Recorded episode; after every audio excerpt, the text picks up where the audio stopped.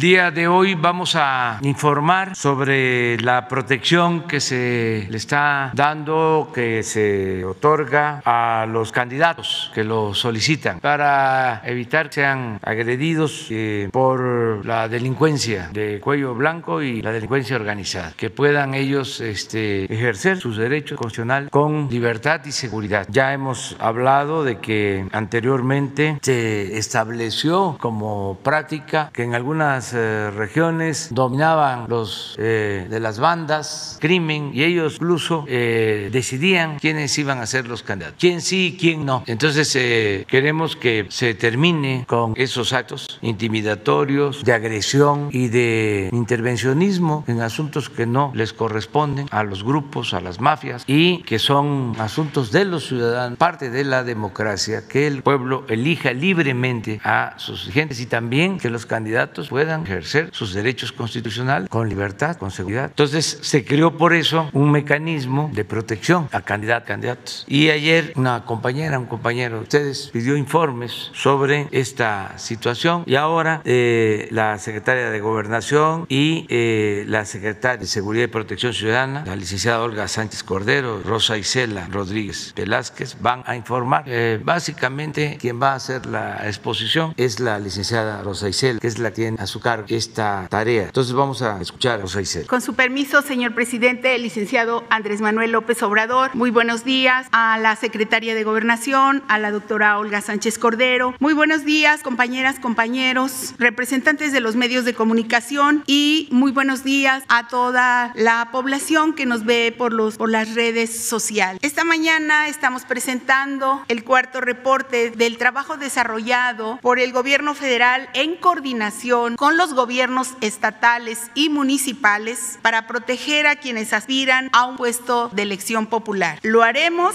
hasta la conclusión del proceso electoral, como nos ha instruido el señor presidente, porque el propósito es proteger a la democracia en los comicios del próximo 6 de junio. Decirles que continuamos con la operación del centro de monitoreo. Ahí participan más de 100 servidores públicos porque este centro tiene una presencia continua las 24 horas del día, los 7 días de la semana, en donde participan la Secretaría de Gobernación, la Guardia Nacional, el, el Centro Nacional de Inteligencia, la UIF, así como la Consejería Jurídica de la Presidencia y, por supuesto, la Secretaría de Seguridad y Protección Ciudadana. Aquí estamos pendientes de la atención que requieran candidatas y candidatos y en caso de ser sujetos de alguna amenaza o acto de violencia, les recordamos comunicarse al 911 a fin de activar los protocolos necesarios para su protección. El primer paso en este proceso es denunciar, avisar a las autoridades para que se realice una investigación y sea posible coordinar su atención en las mesas de construcción de paz y seguridad y en la Mesa Nacional de la Estrategia de Contexto Electoral. Como vemos, desde el inicio de la Estrategia de Protección en Contexto Electoral, del 4 de marzo al 30 de abril, hemos atendido y analizado un total de 234 casos de candidatas o candidatos que han denunciado amenazas o agresiones, de los cuales 133 son hombres y 101 mujeres. En 92 de estos eventos se han abierto carpetas de investigación. Junto con los gobiernos de los estados se otorgaron medidas de protección a 65 candidatos, 40 de ellos cuentan con la atención de protección de policías estatales, 17 de la Guardia Nacional y 8 de otras autoridades. De acuerdo a las mesas de construcción de paz y a la Mesa Nacional, en las primeras dos semanas de la implementación arrancamos con un total de 69 solicitudes. En la segunda fase tuvimos 42 y en los periodos siguientes hemos notado el incremento de casos a 57 en una tercera etapa y 66 en las últimas dos semanas. Sabemos que la violencia y agresión contra aspirantes no es un asunto generalizado en todo el país, sino que se concentra en algunos lugares donde la delincuencia organizada y la delincuencia de cuello blanco buscan huir políticamente. Del total de reportes, 48% se ubican en seis entidades, San Lucí, Tamaulipas, Veracruz, Jalisco, Guerrero y Oaxaca. El 82% de quienes han solicitado apoyo son candidatos y candidatas a presidentes municipales municipales, diputaciones locales y ayuntamientos, mientras que el 18% restante aspira a una gubernatura o dotación federal. De los 10 casos graves reportados anteriormente, por desgracia, se sumó el lamentable asesinato de Luis Roberto Don Félix, aspirante a regidor independiente por el municipio de Tecate, en cuyo esclarecimiento avanza la Fiscalía del Estado de Baja California y no ha descartado ninguna línea de investigación. También se suscitó el caso del lamentable fallecimiento de Francisco Gerardo Rocha Chávez, quien era candidato a diputado local por el Partido Verde Ecologista en México en el estado de Tamaulipas. La Fiscalía del Estado ha realizado las investigaciones, ya cuenta con órdenes de aprehensión de los presuntos responsables. También se avanzó en las investigaciones sobre el lamentable asesinato de Ivonne Gallegos, exdiputada y precandidata a la presidencia municipal de Ocotlán de Morelos, Oaxaca. Fiscalía del Estado abrió la carpeta por feminicidio y desahogó todas las diligencias para afianzar una línea de investigación sólida y solicitar las órdenes de aprehensión de los responsables del crimen. De los 224 casos en atención, 12 son lamentables decesos, 113 se han valorado para posibles medidas de protección y de manera preventiva a 109 se les da seguimiento y atención por la posibilidad de que se presenten acciones de amenazas o violencia. El reto es grande si se considera que en el proceso electoral actual participan más de 150 mil candidatos y candidatas a más de 21 mil cargos de elección popular. A la fecha, en seguimiento a las candidatas y candidatos, en el caso de los candidatos a gobernadores, los reportes de monitoreo y peticiones suman 16, sin embargo, solo seis de ellos han soltado protección. En el caso de Colima, la candidata gobernadora Meli Romero Celis. En el caso de San Luis Potosí, Mónica Liana Rangel Martínez. También Juan Carlos Machinena Morales y Adrián Esper Cárdenas. En el caso del estado de Chihuahua, Alejandro Díaz Villalobos. Y en el caso de Tlaxcala, Lorena Cuellar Cisneros. También informar eh, que se recibió una denuncia en el centro precisamente en esta mesa que se ha instalado se recibió una denuncia de la dada federal Maricar Bernal Martínez de Michoacán por amenazas que recibió eh, a través de eh, mensajes telefónicos de parte del gobernador del estado, quien del gobernador del estado de Michoacán, quien le pidió que no votara a favor de la eh, de la declaración de procedencia del gobernador Cabeza de Vaca y que si no votaba se atendría a las consecuencias. Eh, le llegaron diversos mensajes de texto de parte del, eh, del número que pertenece al secretario particular del gobernador, Silvano Aureoles, gobernador de Choacán. Entonces ya se levantó pues la denuncia correspondiente y está en investigación y en tanto lo que se está realizando es darle protección por nuestra parte, es darle protección a la candidata que es también candidata en un distrito en, Michoacán por el distrito de Apatingán. candidatos exactamente. Solamente decirles que eh, tenemos la instrucción del señor presidente, del señor presidente de México, de proteger a quienes se encuentren amenazados por el crimen organizado o por el crimen de cuello blanco, sean del partido que sea. Y a los aspirantes les decimos que no están solos, que la Secretaría de Seguridad y Protección Ciudadana, la Secretaría de Gobernación, y otras eh, dependencias estamos trabajando en conjunto con los gobiernos locales a favor de su seguridad. Reiterar que para atajar los embates del crimen tienen que ayudarnos poniendo la denuncia correspondiente o hablando al 911, porque el crimen de organizado y el crimen de cuello blanco no doblegarán la democracia de ninguna manera. La edad en las elecciones es fundamental para que la ciudadanía ejerza su sus derechos. Y como ha dicho el señor presidente, la apuesta es a quien decida sea la gente, que quien decida sea el. Muchas gracias por su acción. Bueno, antes de entrar a la sesión de preguntas, quiero eh, dar una buena noticia. Se terminó ayer por la tarde el proceso de transición de entrega del mando administrativo y empresarial en el grupo Val. Después de 54 años de presidencia de Alberto Valleres, 54 años de ser presidente de este grupo, Alberto Valleres, entrega eh, la estafeta a su hijo, Alejandro Valleres, como nuevo presidente del Consejo del Grupo Val. Este grupo incluye varias empresas que son muy importantes en el país. Profuturo, GNP, Palacio de Hierro, Peñoles, Fresnillo, Petroval, Electroval. Estas empresas en conjunto, y por eso lo doy a conocer, eh, dan empleo, trabajo eh, de manera directa a 75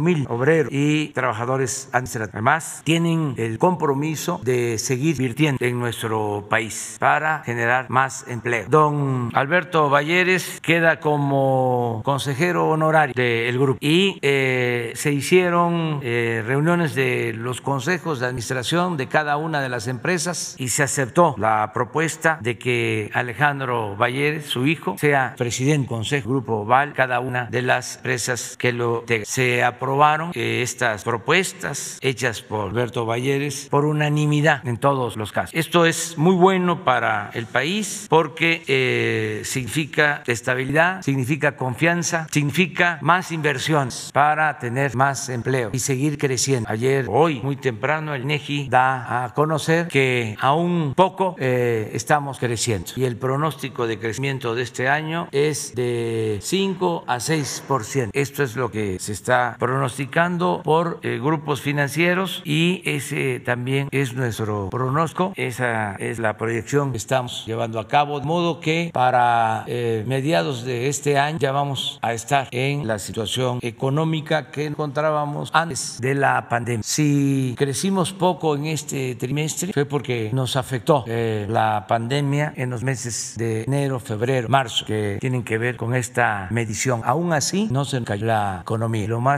eh, importante, se mantuvieron equilibrios macroeconómicos, no se depreció el peso, eh, hay equilibrios en cuanto a la inflación y se siguen creando empleo. Ya llevamos eh, pues cerca de cuatro meses de este año sin perder empleo, ganando empleo. Aún con la pandemia, recuperamos empleos en enero, en febrero, marzo y en lo que va de abril estamos este, recuperando empleo. Entonces vamos bien, quería dar este aviso porque el fundador del grupo Val, Alberto Valleres, me informó desde el inicio del proceso de transición, de entrega de la estafeta, hace aproximadamente un mes. Y ayer me habló para decir que ya habían concluido y este, que todo había resultado exitoso. Por eso estoy informando. En México hay estabilidad, hay confianza, hay condiciones mejorables para la inversión, para que se sigan creando empleo. Muy bien, vamos sobre el tema de seguridad. Ah, sí, va. Muy buenos días, señor presidente. Julio Mar Gómez, corresponsal de la agencia Medios Digitales del Pacífico de Baja California Sur. Le agradezco la oportunidad de darme la palabra. Quiero informarles sobre una denuncia que me hicieron llegar para solicitarles una muy valiosa intervención, la cual se trata de maestros que participan en el proceso de admisión 2020-2021 y han tenido la necesidad de manifestarse debido a las modificaciones normativas y la falta de respuestas de la UCICAM, que es el organismo encargado de la admisión, promoción y reconocimiento de los docentes. El 27 de julio de 2020 se emitieron los criterios excepcionales en donde se expresan los instrumentos de valoración, si aplicarían al personal asignado en una plaza vacante activa. El 14 de abril del 2021 se emitieron las disposiciones para la conclusión, las cuales contradicen totalmente los criterios excepcionales. Los maestros consideran que se están violentando sus derechos porque 35 mil participantes ya han sido asignados a una plaza definitiva y solamente estaban en espera de la aplicación del instrumento de valoración para concluir el proceso. El pasado 23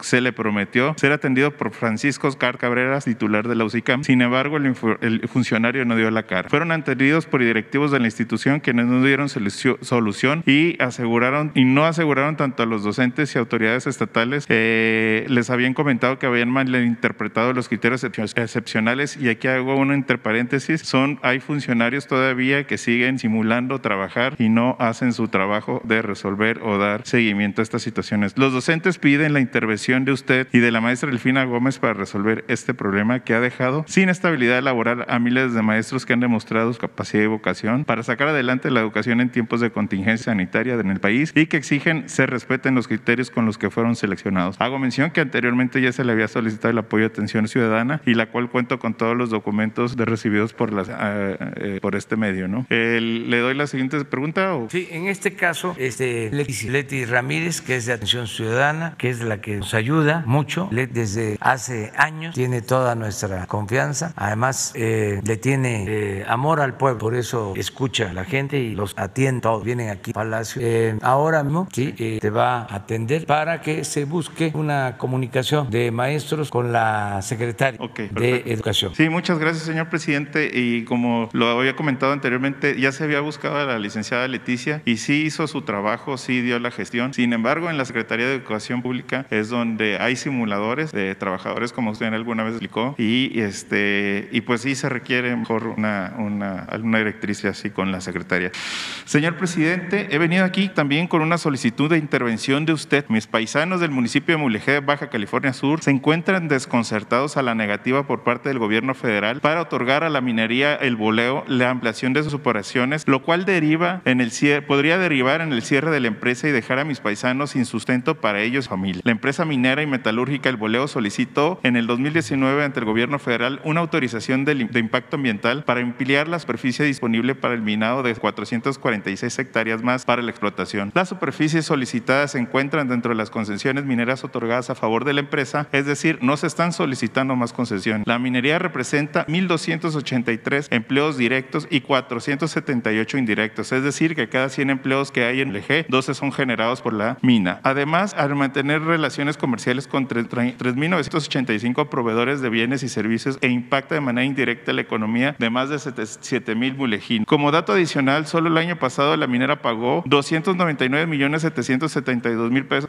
de IVA, lo cual claramente da la importancia de una contribución a la economía de Baja California Sur y de México. Pero no vengo a hablar de la empresa minera, sino a nombre de los empleados, prestadores de servicios que están implorando su intervención para no perder su fuente de ingreso y sea usted, presidente, quien ayuda a miles de paisanos que se encuentran con el temor de perder su empleo con el cierre de la minera. También, señor presidente, empleados de la exportadora de sal en Guerrero Negro solicitan su apoyo tras la incertidumbre que viven 320 trabajadores de, la, de confianza tras la ola de despidos injustificados que han habido sin sustento legal en los últimos dos meses a personal de las líneas de mando y operativo con 20, 25 y hasta 37 años de antigüedad eh, de dicha empresa y quienes han sido desplazados por personal ordinario del interior de la República sin conocimiento de que la empresa y sin arraigo de la, de la tierra mulejina. La empresa exportadora de sal es lo que dio origen a la Fundación de Guerrero Negro y representa el sustento de manera directa e indirecta a las más de 14 mil habitantes de la comunidad. Las familias de Mulegé, a través de un servidor, solicitan directamente su intervención, apoyo y comprensión para que reconsideren esta decisión de otorgar la autorización a la minera del boleo, pero también piden que cesen las injusticias, los despidos injustos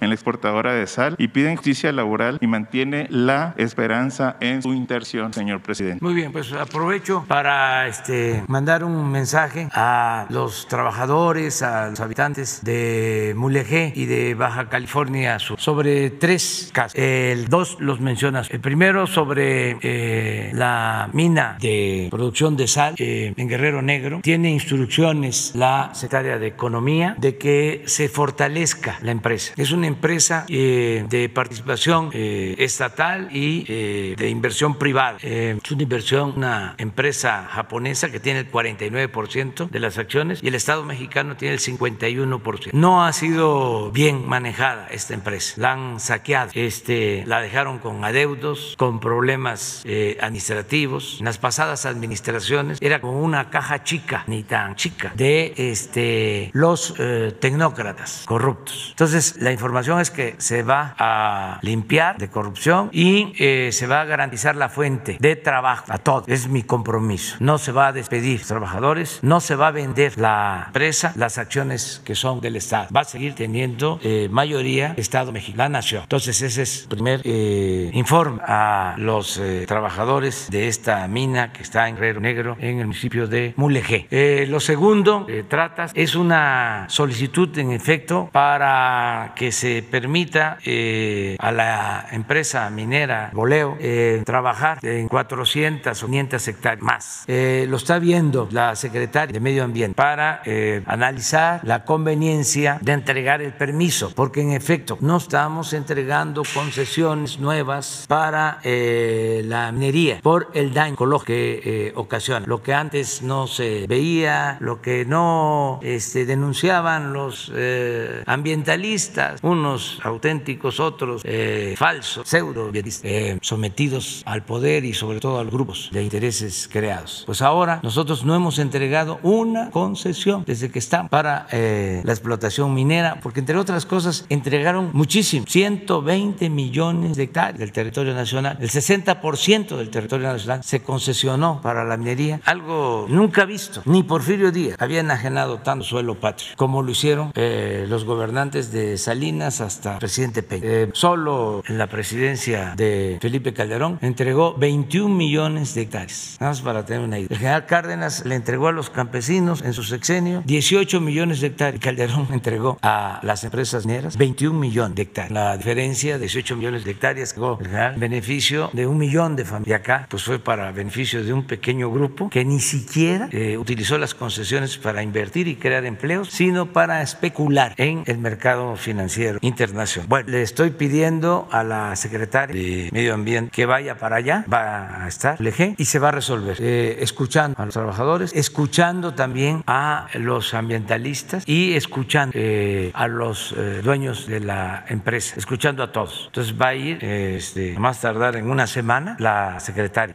ya sea a Santa Rosalía, este, que es el centro minero principal, este, o a al pueblo que es la capital, la cabecera principal, para que lleven a cabo una reunión con todos, se haga una consulta y que sea el pueblo con el estén a favor, los estén en contra, que deliberen y se llegue a un acuerdo, te parece. No, pues muy bien, señor presidente, a nombre de los molejinos le agradezco su atención, muy importante lo que acaba de decir, de la manera como lo está manejando, este, y también sobre todo que ya no tenemos más conciencia. Presidente, por último... Nada más me falta uno, que no tratas, este, se adquirieron en el sexenio pasado las plantas de fertilizante y en esas plantas o en esa compra se incluyó una reserva de roca fosfórica que está en Baja California. Este, también laboran muchos trabajadores. Quiero informarles a todos los que trabajan esta empresa que ya tomamos la decisión de eh, fortalecerla. No se va a vender, entre otras cosas, porque si se pusiera en venta, además de nosotros no este, vamos a vender bien la nación, eh, pero si quisiéramos vender lo que compraron, nos pagarían o nos darían el 10% de lo que se pagó. O sea, no se haría ningún negocio. Entonces, vamos a recuperar todas las plantas. Eh, se va a crear una empresa para la producción de fertilizante integrada, que hay esta reserva de roca fosfórica. Hay plantas en Lázaro Cárdenas, Michoacán. Hay plantas en Coatzacoalcos, Veracruz. Eh, entonces, vamos a integrar todas las plantas. Bueno, hay una planta en Camargo, Chihuahua, que no opera desde hace 20 años y que ahí están los trabajadores. No se les ha despedido y no es culpa de ellos. Este, pero son costos que se van acumulando y en general hay una deuda de Pemex heredada por todas estas plantas que se compraron en el gobierno anterior del orden de mil millones de dólares. Entonces hicimos todo un análisis para ver qué convenía más si las vendíamos a quienes producen fertilizantes porque la mayor parte de los fertilizantes que se utilizan en México se importan gracias al neoliberalismo este, de tener los fertilizantes, de producir los fertilizantes en México. Empezó el desmantelamiento con Salinas a vender lo que era Fertmex, se desmanteló y ahora compramos prácticamente todo el fertilizante que se, se trae del extranjero. Entonces se hizo un estudio y se decidió que vamos a eh, mantener las plantas, se van a limpiar eh, para que sean eficientes, que no haya pérdidas, eh, vamos a ir poco a poco pagando la deuda, los millones de dólares, y para operar las plantas hasta el 24 necesitamos 300 millones de dólares, esto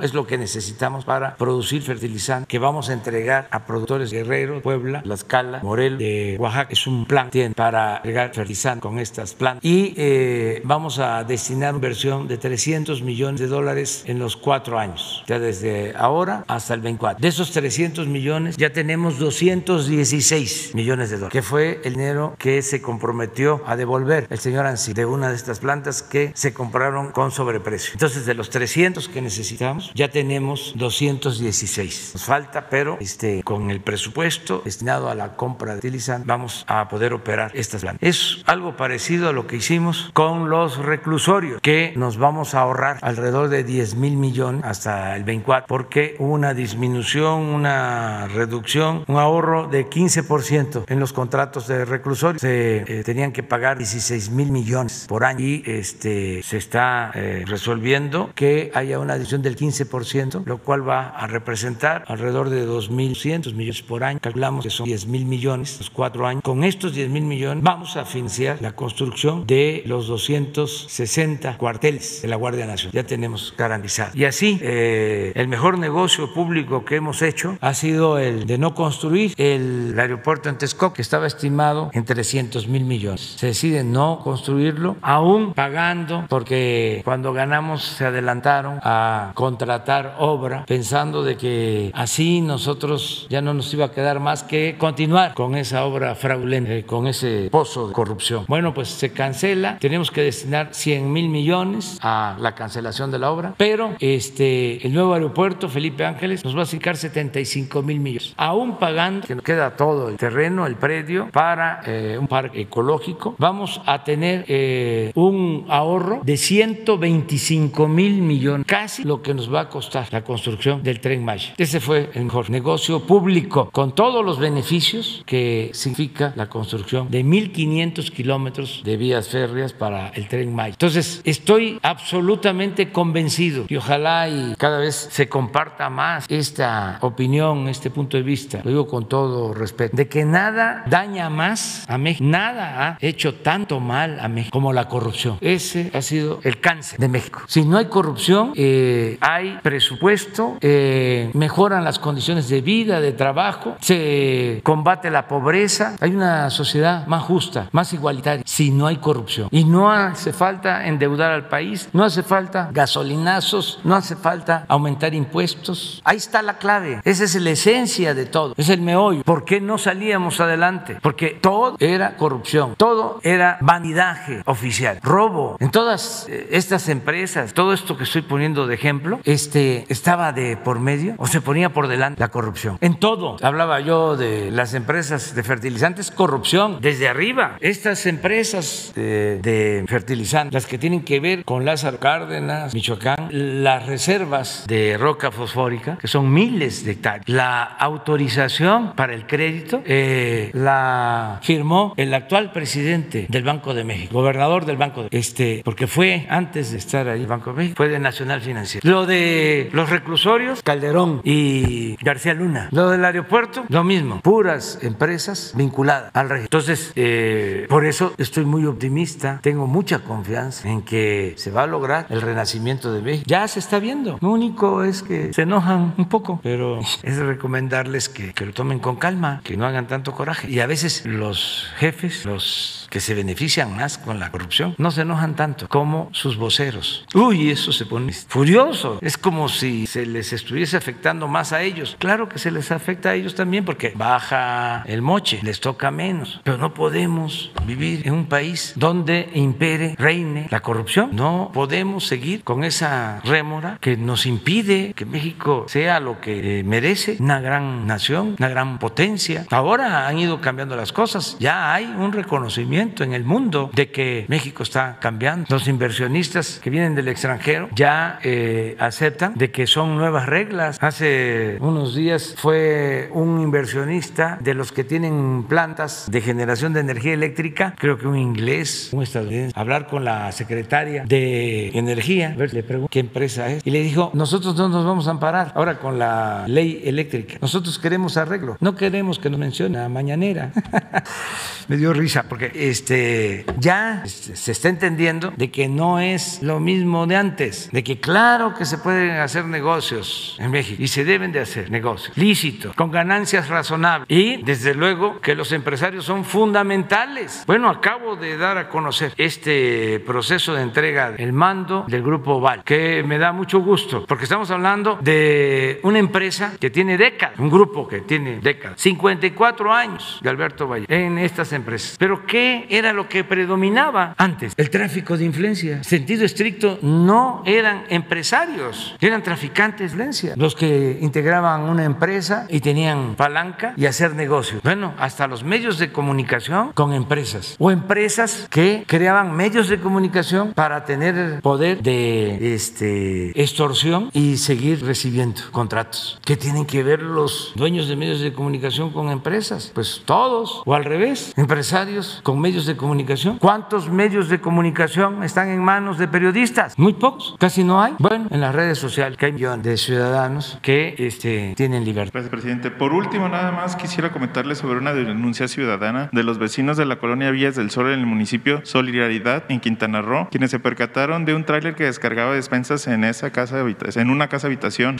Los mismos vecinos hicieron un llamado a la policía, quienes al llegar ya, se, ya no se encontraba la unidad y dejaron las despensas en la banqueta. Al lugar llegó una mujer que se identificó como Juana Verónica del Carmen con los elementos de seguridad quien tenían ya coordenadas el área. La mujer dijo tener ser la delegada del Partido del Trabajo y le reclamó a los oficiales que esto le afectaría a Laura, refiriéndose presuntamente a Laura Baristain, alcaldesa con licencia y quien busca la reelección al mismo cargo público por la coalición con Morena. Vemos que no importa el color de los partidos, si los candidatos siguen siendo las mismas viejas mañas neoliberales, aprovechándose de la necesidad de las personas. Aún no, aún no les ha llegado la ideología de la cuarta transformación.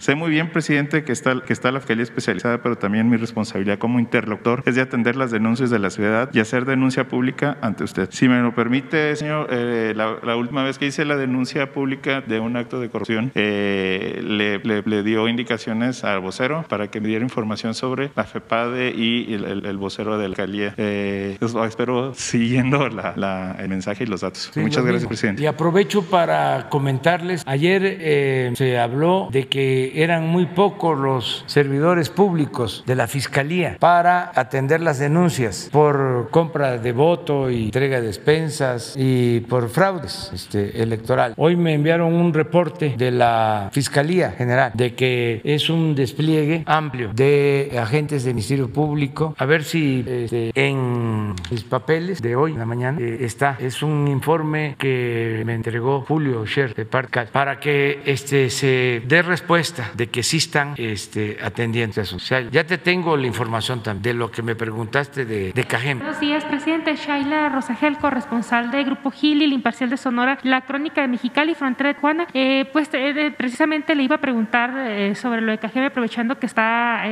aquí la secretaria Rosa Isela. No sé si quiera iniciar con eso. Sí, este, pedimos informe y seguro que se tiene. Es lo de Cajem. Es, yo este, te dije ese día que apreciaba que estaba bajando los últimos tiempos. ¿sí? Y sí, se demuestra, aun cuando este, venía subiendo mucho, ha venido subiendo mucho, sobre todo los homicidios, Cajem. Pero enero, febrero, marzo y lo va de abril hay una disminución. Todavía, desde luego, no estamos conformes, vamos a seguir atendiendo, pero te vamos a mostrar, porque, te, a ver, por favor. Sí, em, solamente decir que en diciembre del 2020 efectivamente fueron 45 homicidios en Cajeme. Para enero subieron a 54, para febrero 42 y en marzo 37. Estos, eh, digamos, ya quedaron en las cifras del secretariado. Lo que están reportando, digamos, en el cotidiano, en lo diario por parte de la Fiscalía Estatal, son los números de abril de lo que hasta ayer se tenían 24, hasta el 27 se tenían 24 homicidios. Quiero ahorita que me pasen eh, cuánto estamos cerrando hasta ayer, este que fue día 29 por parte del equipo, que ahorita seguramente me lo darán, para saber este, en cuánto quedó el mes de abril. Sin embargo, como bien lo dice el presidente, efectivamente va bajando. Pero la siguiente lámina, por favor. Lo que usted eh, dice también es cierto de que se tiene un incremento en ese municipio, que es de los cinco municipios, eh, de los 15 municipios prioritarios, en los que aún hay incremento en el índice de homicidios, efectivamente, como lo expusimos la vez anterior. Digamos, vamos bien en el año, pero eh, esperamos que esta última eh, línea siga de manera descendiente, que siga en decremento. ¿A qué se, a qué se debe eh, este pequeño bueno, decremento que se está viendo? Bueno, hay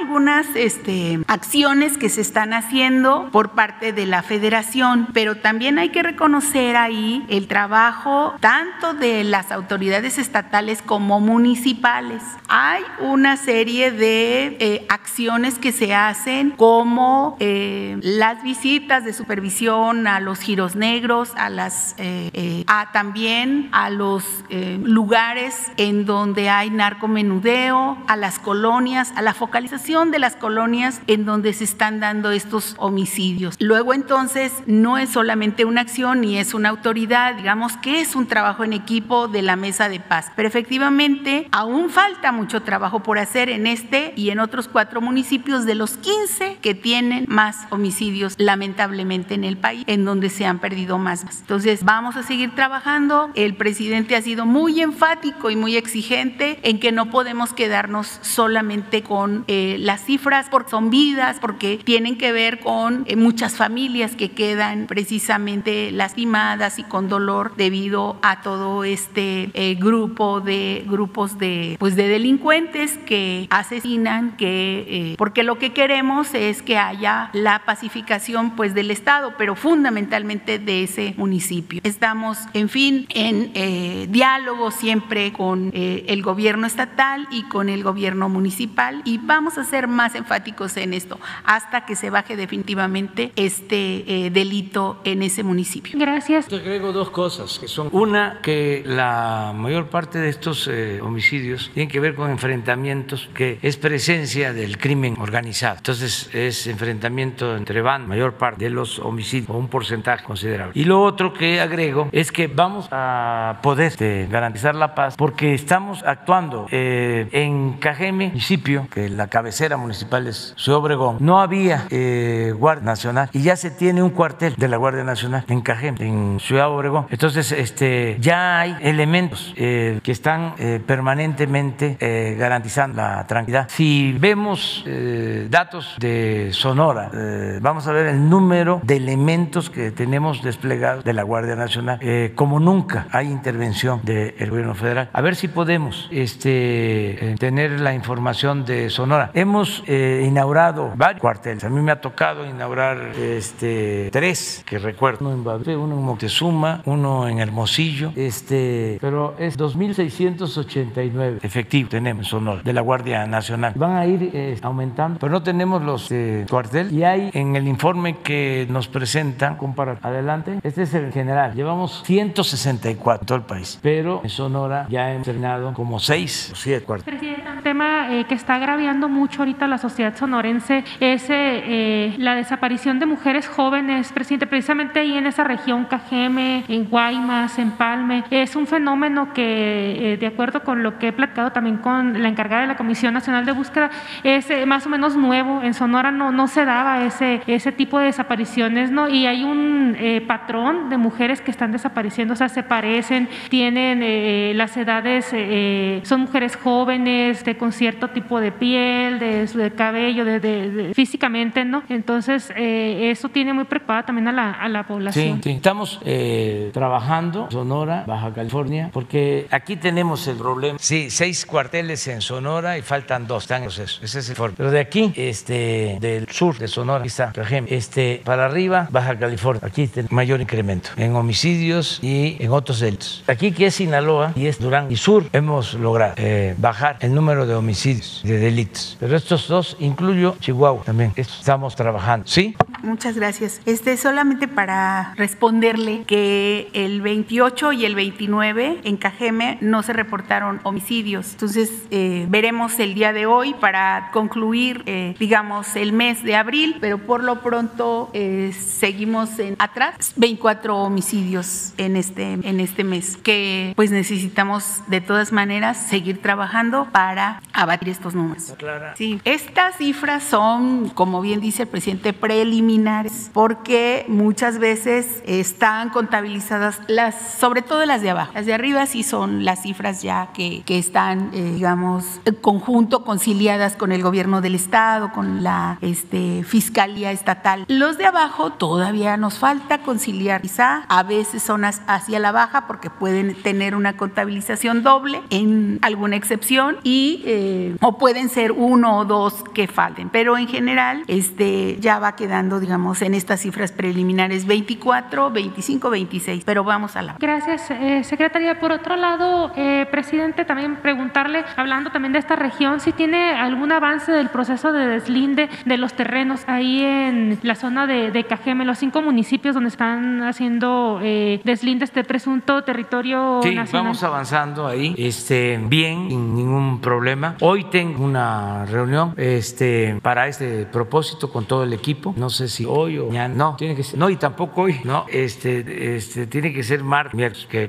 eh, no vamos a estar de sal de gira. Este, voy a, al sureste, voy a la península de Yucatán este, y eh, vamos a estar el lunes eh, en la conmemoración, más que nada recordando a quienes fueron víctimas de la represión durante la guerra de Castro. Vamos a ofrecer perdón a los mayos, lo que era Chan Santa Cruz, el sitio sagrado de la cruz parlante, la cruz que enviaba avisos, mensajes, advirtiendo sobre el peligro y quien más que se resistían al exterminio, a la nación. Entonces ahora se llama ahí Felipe Carrillo Puerto, lo que era Chan Cruz. Entonces el lunes 3 de mayo vamos a llevar a cabo la ceremonia de perdón. Va a acompañar el presidente de la República hermana, vecina de Guatemala. De modo que yo voy a regresar hasta el lunes por la noche. La eh, conferencia, la reunión de seguridad y la conferencia de lunes la vamos a dar desde Chetumal, que es la capital de Ahí vamos este, a estar, ahí vamos a informarle al pueblo de México. Y más tarde va a ser la ceremonia. Eh, de modo que creo que martes o miércoles tengo ya la cita con el equipo que está haciendo el trabajo de deslinde de todas las tierras de, los pueblos yaquis, que también es parte de lo mismo que vamos a hacer ahora en eh, la península, Quintana Roo. Eh, lo vamos a hacer en su momento, en septiembre, en los pueblos yaquis. Vamos bien a ofrecer perdón a los yaquis por la represión, el exterminio, asesinaron durante el porfiriato, de acuerdo a una declaración que hizo una entrevista a una revista estadounidense, un gobernador de Sonora, eh, calculó que habían asesinado a 15 mil ya para despojarlos de sus tierras. Entonces, General Cárdenas, pues esa gran justicia, que no solo los despojaron de sus tierras, asesinaron, los deportaron a trabajar como esclavos a las haciendas quieneras, la península, a las eh, plantas o ingenios del cuando gobierna General Cárdenas les devuelven parte de sus tierras. Hay una resolución porque las tierras eran de él y el agua. Entonces, eh, por fiato se llevó a cabo gran despojo de las comunidades ordinarias, pero los más maltratados fueron los mayas, mayos, pues ya a todas las incluso eh, sin respetar los títulos que tenían de tiempo atrás que les habían entregado autoridades coloniales. Entonces fue como una segunda conquista, igual de brutal. Sí, falta eso. Entonces estamos buscando, este, pues, eh, hacer justicia. No es un asunto fácil porque estamos hablando de despojo tras despojo. El general Cárdenas les entrega este, una superficie de terrenos, pero luego este, les invaden. En algunos casos se constituyeron ejidos nuevos, en otros casos son propiedades privadas. Entonces se está haciendo un deslinde para ver de aquella resolución general cuánto tienen y cuánto este, les quitar. Y en el caso del agua, pues es evidente de que este, han utilizado agua para las ciudades eh, y lo más injusto es que los pueblos yaquis no tienen agua, agua este, para uso doméstico, no tienen. Ya olvídense del agua para riego, agua para sus necesidades. Entonces se creó una comisión eh, interdisciplinaria, eh, se está hablando con los gobernadores, pueblos yaquis, para que conjuntamente lleguemos a un acuerdo y que no sea nada más el perdón, sino que el perdón se haga acompañar de un acto de justicia. Eso es lo que estamos haciendo. Presidente, ya, ya por último, eh, sobre las alertas de viaje de Estados Unidos para México, ¿qué opina usted de estas alertas? Y preguntarle si hay autoridades de su gobierno que estén hablando de esto con sus homólogos en Estados Unidos. Sí, y hay muy buen este, ambiente en las relaciones con Estados Unidos. Este, la semana próxima voy a hablar con la vicepresidenta nuevo para el tema migratorio, vamos a tratar otros asuntos, eh, de modo que este, vamos a ir avanzando. La apertura de las fronteras se va a dar pronto, completo, porque también del lado estadounidense hay eh, la demanda de que se normalicen ya las relaciones y los intercambios completos. Estamos viendo eso, pero no vemos que se prolongue mucho. Vamos a llegar pronto a un acuerdo.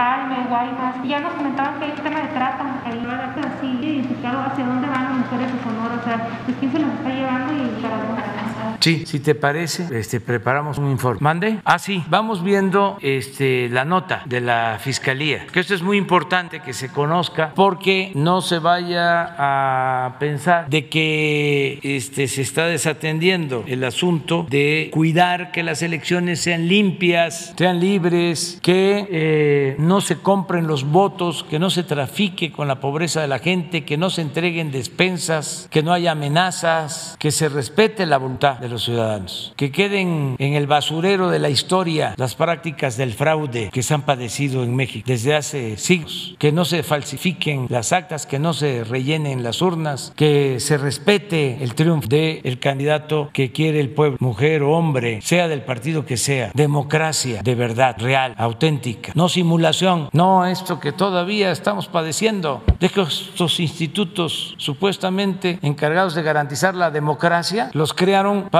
que no haya democracia, para eso crearon el INE, el Tribunal Electoral, es una paradoja, es una contradicción, los órganos que deberían de velar por la realización de elecciones limpias, libres, son los eh, que más obstruyen, los que más obstaculizan el que el pueblo pueda elegir libremente a sus autoridades. Entonces, sí nos importa mucho y eh, hay una reforma constitucional que se aprobó durante nuestro gobierno para que sea delito grave, es delito grave el fraude electoral. Entonces, ayer nos decían que no habían eh, servidores públicos suficientes. Pues nos mandó esta nota la Fiscalía. Dice, para garantizar la legalidad de la jornada electoral federal, la Fiscalía General de la República ha desplegado en toda la República a 62 agentes del Ministerio Público y a 60 auxiliares de la función ministerial de la Fiscalía de Delitos Electorales. Asimismo, ha puesto a disposición de esta tarea a 189 delegaciones, subdelegaciones y unidades administrativas en 32 entidades del país, a 4.293 policías federales ministeriales y a 1.689 personas periciales. De igual manera, se ha ratificado públicamente el convenio de colaboración suscrito con todas las fiscalías y procuradurías de la República con quienes se trabaja en forma coordinada. Igualmente, a través de la FED se ha realizado, se han realizado cuatro etapas de capacitación sobre delitos electorales. Sí, esa es la sigla de la Fiscalía de Delitos Electorales. FED. Durante los meses de enero, febrero y marzo se llevó a cabo esa capacitación a todo el personal que ya está participando en estas tareas. No se ha requerido, porque se hablaba de que no tenían presupuesto, se dijo ayer, y esta es la respuesta de la Fiscalía, no se ha requerido algún, eh, alguna adición presupuestal y se ha podido cubrir todos los gastos necesarios y así se seguirá hasta culminar este proceso. Es una respuesta este, de la... Terminaste ya, ahora vas. Gracias, presidente. Judith Sánchez Reyes, de Imagen del Golfo de Veracruz. Ayer el diputado morenista Porfirio Muñoz Ledo anunció la construcción de un frente amplio en defensa de la Constitución, por supuesto bajo el argumento de que defenderá la Suprema Corte de Justicia de la Nación y de los organismos autónomos. ¿Qué opinión le merece? Pues que está en todo su derecho, es libre. Este, los ciudadanos somos libres y además si se es legislador, pues se tiene este, más autoridad. Yo desde luego no comparto ese punto de vista, ya lo he puesto aquí, pero este, no me puedo oponer a ninguna manifestación de protesta. Somos libres. Eh, por, otro por otra parte, presidente, en Veracruz médicos siguen eh, demandando la vacuna para poder eh, trabajar con riesgo. De hecho, hace unos días el propio gobernador Cuitláhuac García comentaba que iba a hacerle llegar a la federación justamente esta denuncia, la, la califica como legítima, válida, puesto que la federación es la que se encarga de hacer la distribución de las dosis. Eh, en ese sentido, ¿qué información tiene? ¿Qué mensajes se le podría dar a, a los médicos, puesto que ellos están en la, pues en la posición de que incluso ya se va, se tiene pensado regresar para mayo a clases? Eso quiere decir que pues el personal docente ha sido inoculado y ellos no. ¿Qué, qué, qué, piensa pues sobre eso? Pues que vamos avanzando y que este, pronto vamos a vacunar a todos. Se está este, avanzando porque se tienen vacunas suficientes y este, ya empezamos el censo para vacunar de 50 a 59 y pronto vamos a,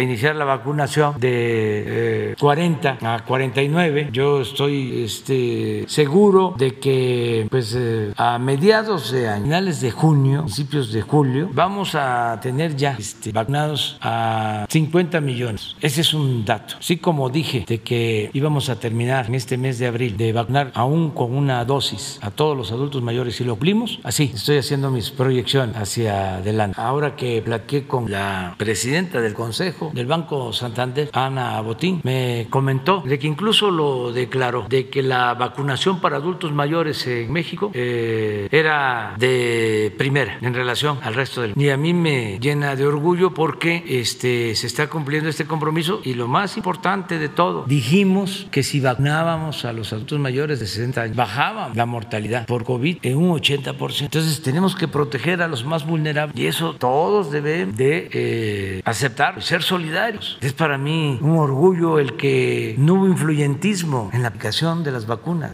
Imaginen lo que hubiese pasado si hubiese continuado el régimen de corrupción, si hubiesen tenido las vacunas y a quienes iban a, a vacunar. Aquí hay igualdad, no hay privilegio. Entonces es cosa de esperar. Tenemos también demandas de otros sectores con otros argumentos, todos válidos. No rechazamos a nadie. Nada más que tenemos que ir por eh, parte y cuidando a los más vulnerables. Para nosotros los adultos mayores son la prioridad. Si hablamos de privilegios, los únicos privilegios, los únicos privilegiados serían los niños, los adultos. Presidente, ¿se, se podría en un momento dado eh, volver a hacer un censo del, del, personal de salud para ver quiénes, eh, quiénes ya recibieron Constantemente se está haciendo y donde se ve de que son este, médicos, enfermeras que están este, expuestos, que pueden ser afectados, infectados, se les vacuna, se les está vacunando a todos. Y también, porque esto lo agarraron de bandera los Partido Conservador, esto de los medios, hay una parte que es una demanda legítima y hay otra parte que es politiquería, porque estamos en temporada de elecciones. Entonces se ha dicho de que solo se vacuna a enfermeras y médicos del sector público. No es cierto eso. Se está vacunando tanto a médicos, enfermeras del sector público y del sector privado. También el caso de los maestros, eh, maestros de escuelas públicas y escuelas privadas, porque el programa de vacunación es universal. ¿Qué significa esto? Que es para todos, es un derecho. La salud no es un privilegio, es un derecho, como de, la educación. De hecho, estas protestas que se han llevado a cabo en el Estado han sido del sector público, presidente, no del privado. Sí, pero este, a todos trabajan en el sector público, en hospitales, COVID se les o a casi todos para no ser tan tajantes, pero si faltan algunos, se están este, vacunando. Si ustedes observan eh, el número de vacunados, sería muy bueno esto. Eh, ¿Por qué no ponen eh, número de vacunados? Eh, no, de hace, bueno, el de ayer. Este dato, regresa, de 986 mil, que es personal de salud, 600, se va modificando, o sea, no se ha quedado estático. Eh, a ver, pongan al anterior, ah, de hace una semana, ¿no? 753, y ahora, primera dos, 750, ahora ¿cuántos tenemos? O sea, ha ido aumentando, porque todo el que este, demanda con justicia de que esté expuesto, que debe de ser protegido, pues se le vacuna, esa es la instrucción, y así va a ser, va a continuar, y pedirles que tengan eh, pues paciencia en ese sentido, yo entiendo la situación bastante de todos, además la vacuna este, da muchísima tranquilidad, se siente la gente mucho, mucho, muy protegida. Bueno, para empezar, los adultos mayores ya pueden salir, se liberan una vez que están vacunados. No es solo la protección de la vacuna, es un asunto también tiene que ver con lo emocional. Entonces, en eso estamos. Bien, presidente. Que nos está este, yendo bien, este, hay propuestas buenas. Ahora que regrese, va a informar. Eh, lo mismo en el caso de gestiones que se están haciendo en Estados Unidos. Eh, es probable que nos ayuden enviándonos calidad de préstamo en tanto eh, empieza a producir la planta de AstraZeneca en México que nos este, ayuden eh, con cerca de 5 millones de dosis de AstraZeneca porque ya se está produciendo en la planta de AstraZeneca de México pero eh, se están llevando a cabo todas las pruebas para estar total seguros sobre la eficacia la van bien todas las pruebas. Entonces en tanto terminamos de producir que una vez que empiece esta planta a producir ya no va a parar. Ya vamos a tener vacunas suficientes. Como no ha parado la de Cancino. Hoy por ejemplo sale de Cancino ya de la planta de México un lote de cerca de 500 mil. Y esa vacuna Cancino es una sola dosis no son dos. Esa es la vacuna que estamos utilizando para eh, proteger a los maestros. Y se va avanzando bastante. Y calculamos que mediados de mayo ya vamos a tener prácticamente vacunados a todos los maestros mediados como más tardar el día 20 de mayo y esto nos va a ayudar mucho también para que se pueda programar el regreso a clase voluntario porque no quiero que vaya a pensar que va a ser obligatorio saque manifiesto abajo su mano. Presidente, eh, en este contexto electoral se han ventilado eh, pues que personajes han, eh, con la intención de lograr una candidatura han usado sus posiciones. Por ejemplo, en Veracruz, ¿Cómo no? no te- en el contexto electoral Sí. se han ventilado algunos casos de personas que buscando una candidatura han usado la posición que tenían actualmente. En Veracruz, Gustavo Moreno Ramos, quien hasta hace poco tiempo eh, era el encargado de la coordinación del programa de becas Benito Juárez, eh, ha sido señalado por haber despedido el año pasado en plena pandemia a una serie de trabajadores. Hoy es el candidato de Morena a la diputación en cabecera de Misantla. Pero más allá de lo, de lo político, lo electoral presente, eh, el electorado está con una inquietud de estar frente a, a perfiles de personas que pues éticamente quizá no se han conducido de una manera correcta. O sea, digan, to- tenemos el caso de Félix Salgado Macedonio o del diputado Benjamín Huerta que han sido se- señalados por ciertas circunstancias. De hecho, eh, esto se lo pregunto porque eso está causando eh, inquietud allá con sus paisanos, eh, justamente por este tipo de, de- de- de candidatos y sobre todo porque Moreno Ramos votó en 2005, por ejemplo, en contra de, de su desafuero y ahora bajo las siglas de Morena, pues también hizo una serie de situaciones que no consideran pertinente. ¿Usted qué piensa al respecto? ¿Piensa que los partidos han hecho, en este caso Morena, una buena Yo- selección de candidatos? Lo que creo en este caso es, nosotros no podemos hablar, el electorado piensa de una manera o de otra, porque no somos nadie para imaginar lo que están pensando, o si un candidato es bueno o es malo. Eso es una decisión de los ciudadanos, del pueblo. Nosotros no podemos eh, juzgar, eh, no somos jueces, sí tenemos derecho pues, de estar, pero no decir, este, el pueblo demanda, quiere o no quiere, no, para eso son las elecciones. Si hay un candidato mal portado, pues el ciudadano va a decir, es lo de Guerrero que lo menciona. Yo creo que fue un asunto injusto el que dieran la candidatura a Félix Salgado, más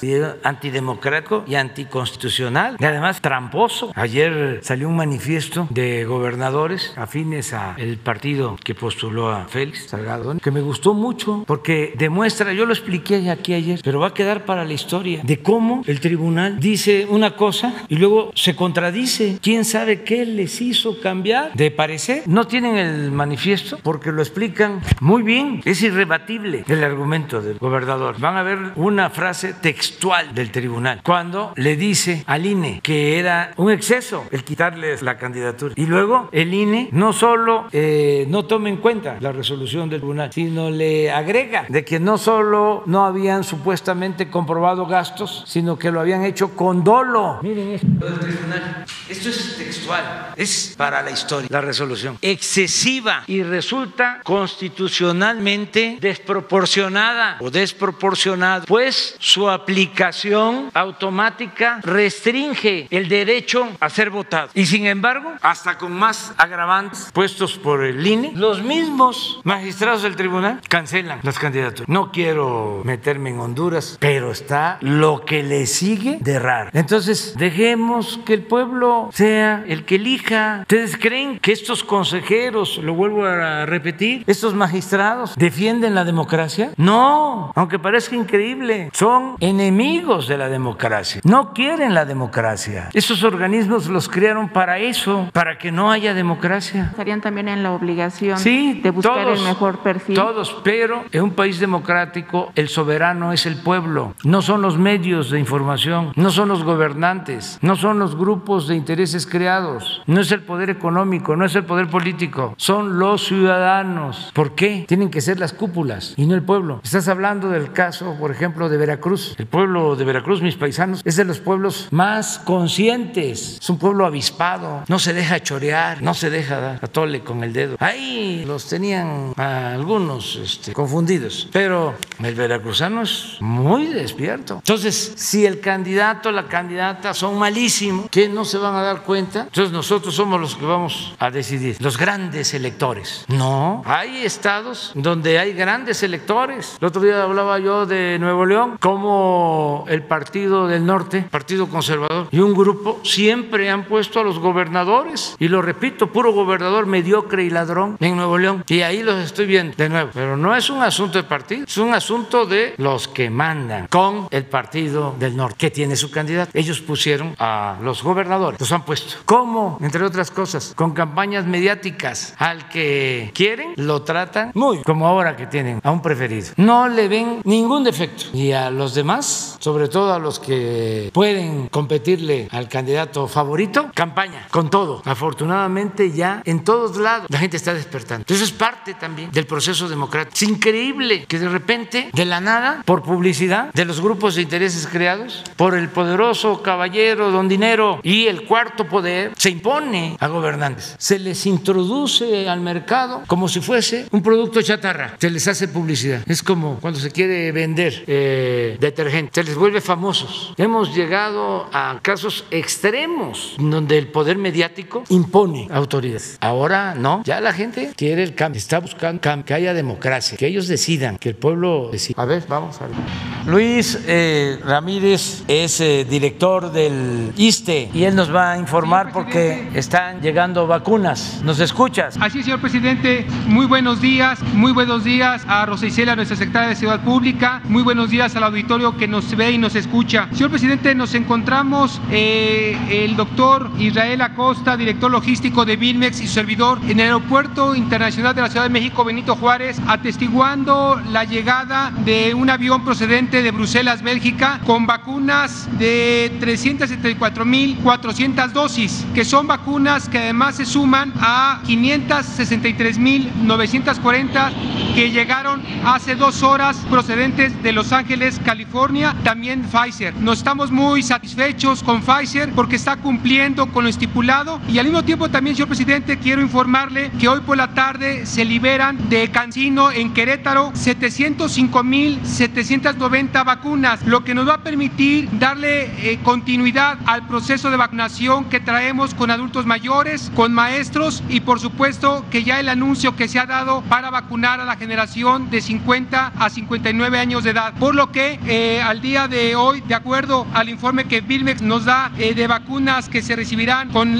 la tarde, son 25 millones 627 mil 515 vacunas. Esa es la información que tenemos al día de hoy, señor presidente. Muchas gracias, eh, Luis. Y yo coincido de que la farmacéutica Pfizer ha cumplido en todas sus entregas. En estos últimos tres días nos han enviado alrededor de 2 millones de dosis. Antier, ayer y hoy, 2 millones. 2 millones 10 mil 840 vacunas esta semana por parte de Pfizer. Sí, este, y les agradecemos mucho. Y un saludo a todos los trabajadores del aeropuerto de la Ciudad de México y también a los Muchas gracias, señor presidente. pilotos y a todos los que trabajan en la aviación y a los que se encargan de la distribución. No voy a mencionar la empresa porque ahí está atrás este, ya Así es. el, el emblema, el logotipo. Así es. Este, muchas gracias, Luis, muchas gracias. Al contrario, señor presidente, muy buen día. Bueno, me tengo que ir precisamente al aeropuerto. Este, hoy es el día del niño, es de la niña y del niño. Y felicidades a todas las niñas, a todos los niños. Eh, les mandamos eh, un saludo muy cariñoso a las niñas, a todos los niños de México. Nuestro abrazo fraterno. Y nos vemos el martes, el martes, hoy en la tarde, si te parece. Muchas gracias.